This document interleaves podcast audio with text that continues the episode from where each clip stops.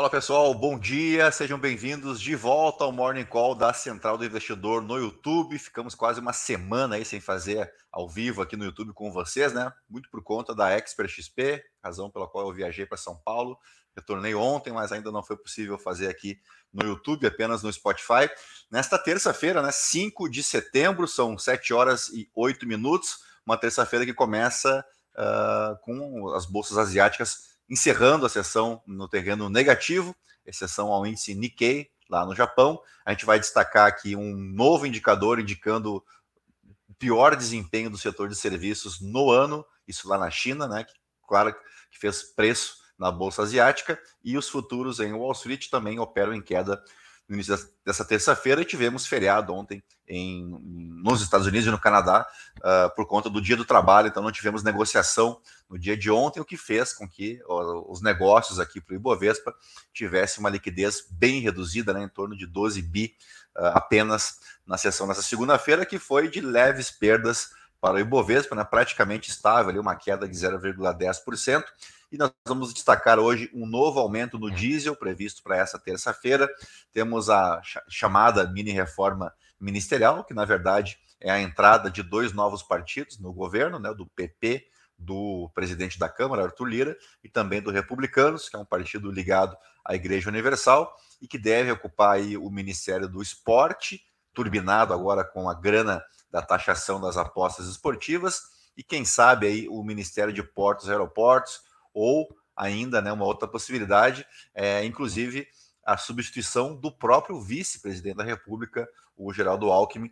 Vamos também falar do programa Desenrola Brasil, que vai deixar de ser medida provisória e deve virar um projeto de lei. Foi aprovada a sua urgência na sessão de ontem, né? Ontem à noite foi aprovado, então, que a votação ocorra de forma urgente, ou seja, sem passar pelas comissões temáticas na Câmara. E, por fim, numa novidade aí, no caso, Americanas, né, na, na CPI das Americanas, que tenta investigar aí aquela fraude de 20 bilhões de dólares. Teve um canarinho aí que cantou e sobrou para os três acionistas majoritários.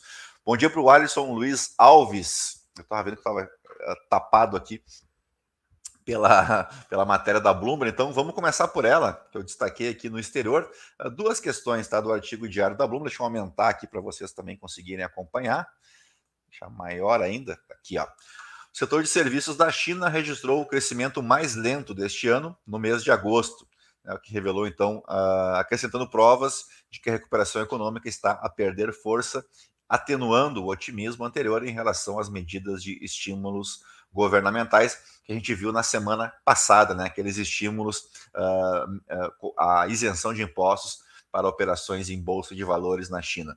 Uh, depois disso, tem aqui ó, um relatório do Goldman Sachs que diminuiu a, a, possibilidade de uma recessão econômica nos Estados Unidos, que é esse trecho aqui. Ó.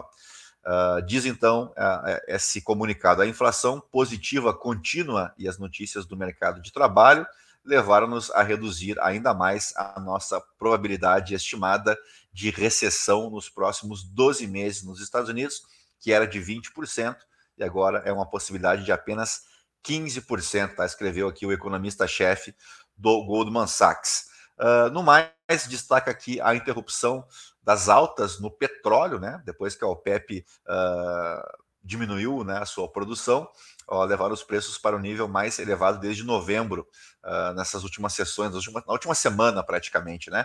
Então tivemos aí, podemos ter, né, que está caindo, aqui está dizendo 0,3%, mas a última vez que eu olhei estava caindo meio por cento o petróleo do tipo Brent, que é a referência aqui para a Petrobras, tá?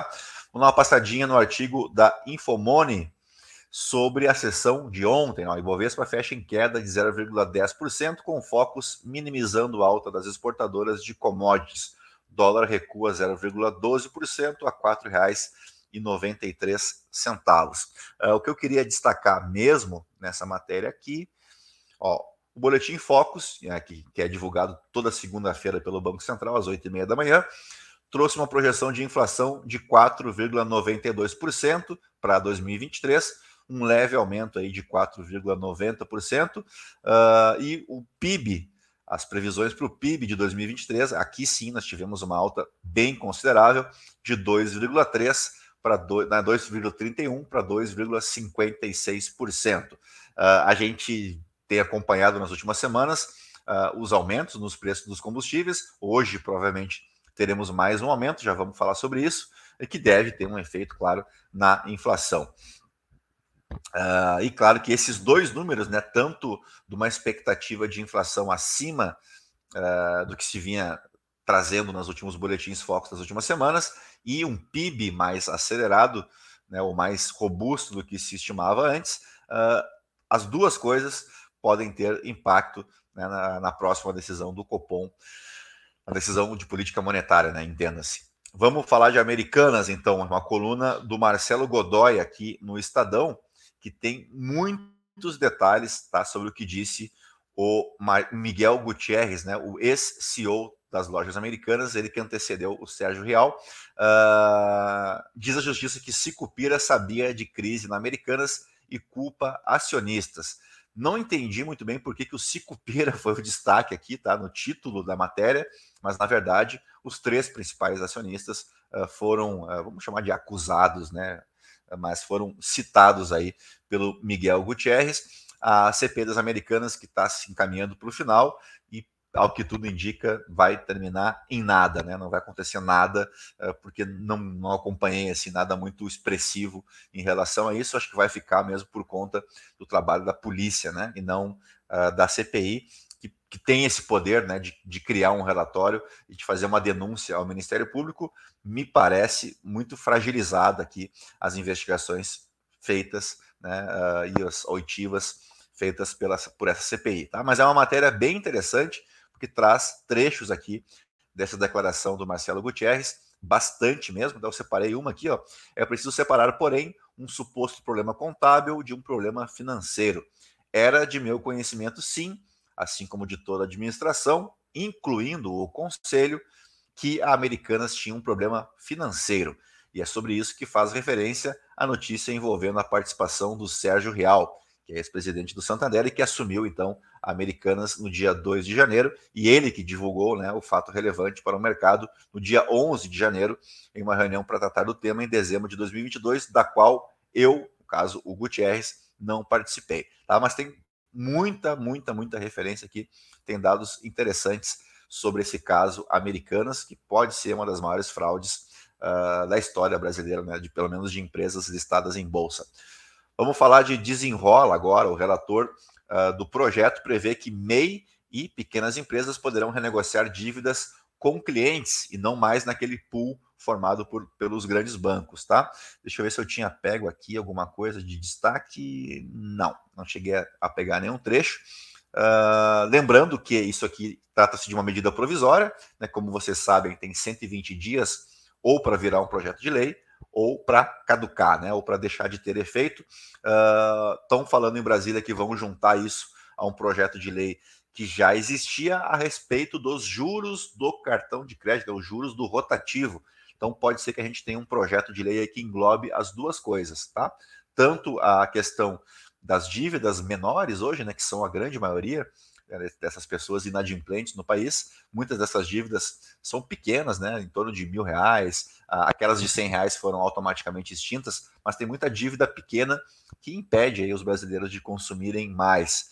Tá? Ah, então teremos essa diferenciação para quem é MEI ou para quem é proprietário de pequenas empresas para fazer lotes aí de dívidas que não precisem passar por negociações bancárias.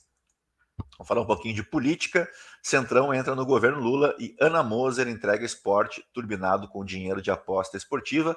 Cabe lembrar que a Ana Moser era uma cota chamada cota pessoal do Lula. A Ana Moser não é política, né? não é filiada a nenhum, nenhum partido político, então foi mais fácil substituí-la, né? não precisou fazer aquela famosa dança das cadeiras. Então a Ana Moser deixa a pasta do esporte para a entrada do André Fufuca, nome ótimo, né?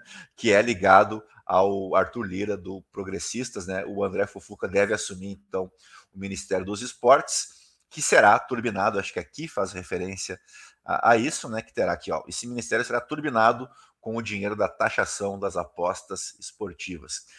Maravilha, né? A medida provisória que prevê essa cobrança ainda precisa passar pelo crivo do Congresso e deve, deve ser aprovada nos próximos dias. Aí tem a questão que envolve o segundo nome né, do Partido Republicanos, que é o Silvio Costa Filho, ele é vice-presidente, é do, do, Republicanos de Pernambuco, é vice-presidente do, do, partido e ligado, é o partido que é ligado à Igreja Universal do Reino de Deus, um negócio que só acontece no Brasil, né? Igreja deter partido político e viva o Estado laico, né? Uh, vamos falar aqui, ó, que aqui é mais difícil, tá? Saber onde vai ingressar, então, o Silvio Costa Filho, porque o Márcio França é do partido do Geraldo Alckmin, né? Então é mais difícil de fazer essa substituição. Uh, ele que ocupa hoje o Portos Aeroportos e ele não quer deixar a pasta.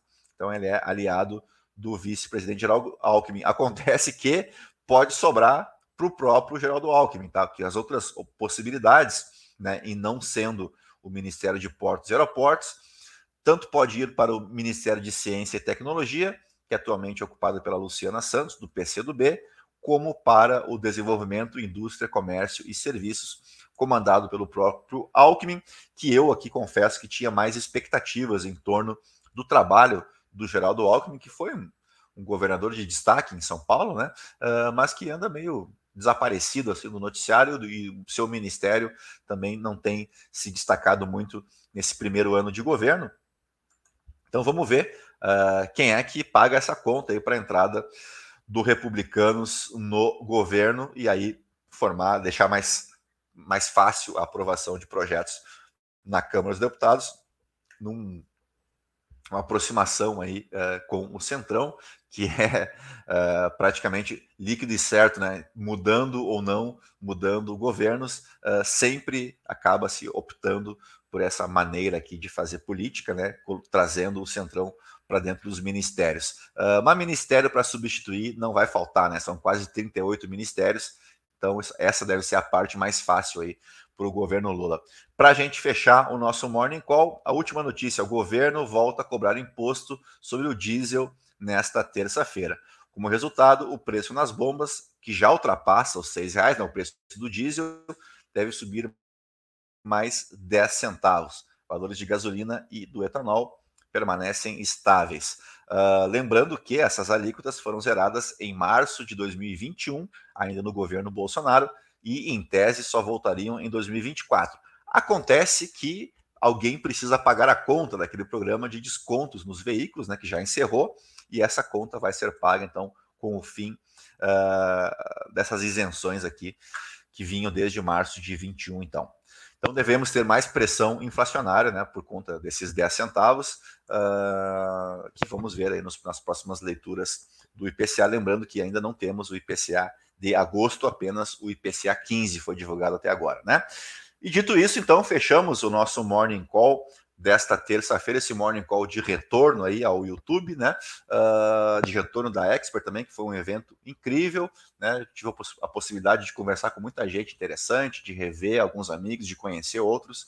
É um evento que sempre vale a pena. Então, se você já investe algum tempo, já faz parte aí desse universo do mercado financeiro, separa aí uma data na tua agenda para o ano que vem para você se fazer presente, para você conhecer a Expert ou você retornar, você que já foi em alguma edição passada, né? A Expert acontece desde 2011, se não me falha a memória, mas acho que é um, um evento muito interessante para todos, né? Todos os participantes, não apenas quem atua trabalhando diretamente no mercado financeiro, mas também para os investidores. É uma oportunidade única de conhecer melhor como funciona o mercado de capitais aqui no Brasil. Tá bom? Então a todos vocês aí um bom dia, bons negócios e até amanhã, se Deus quiser. Tchau, tchau.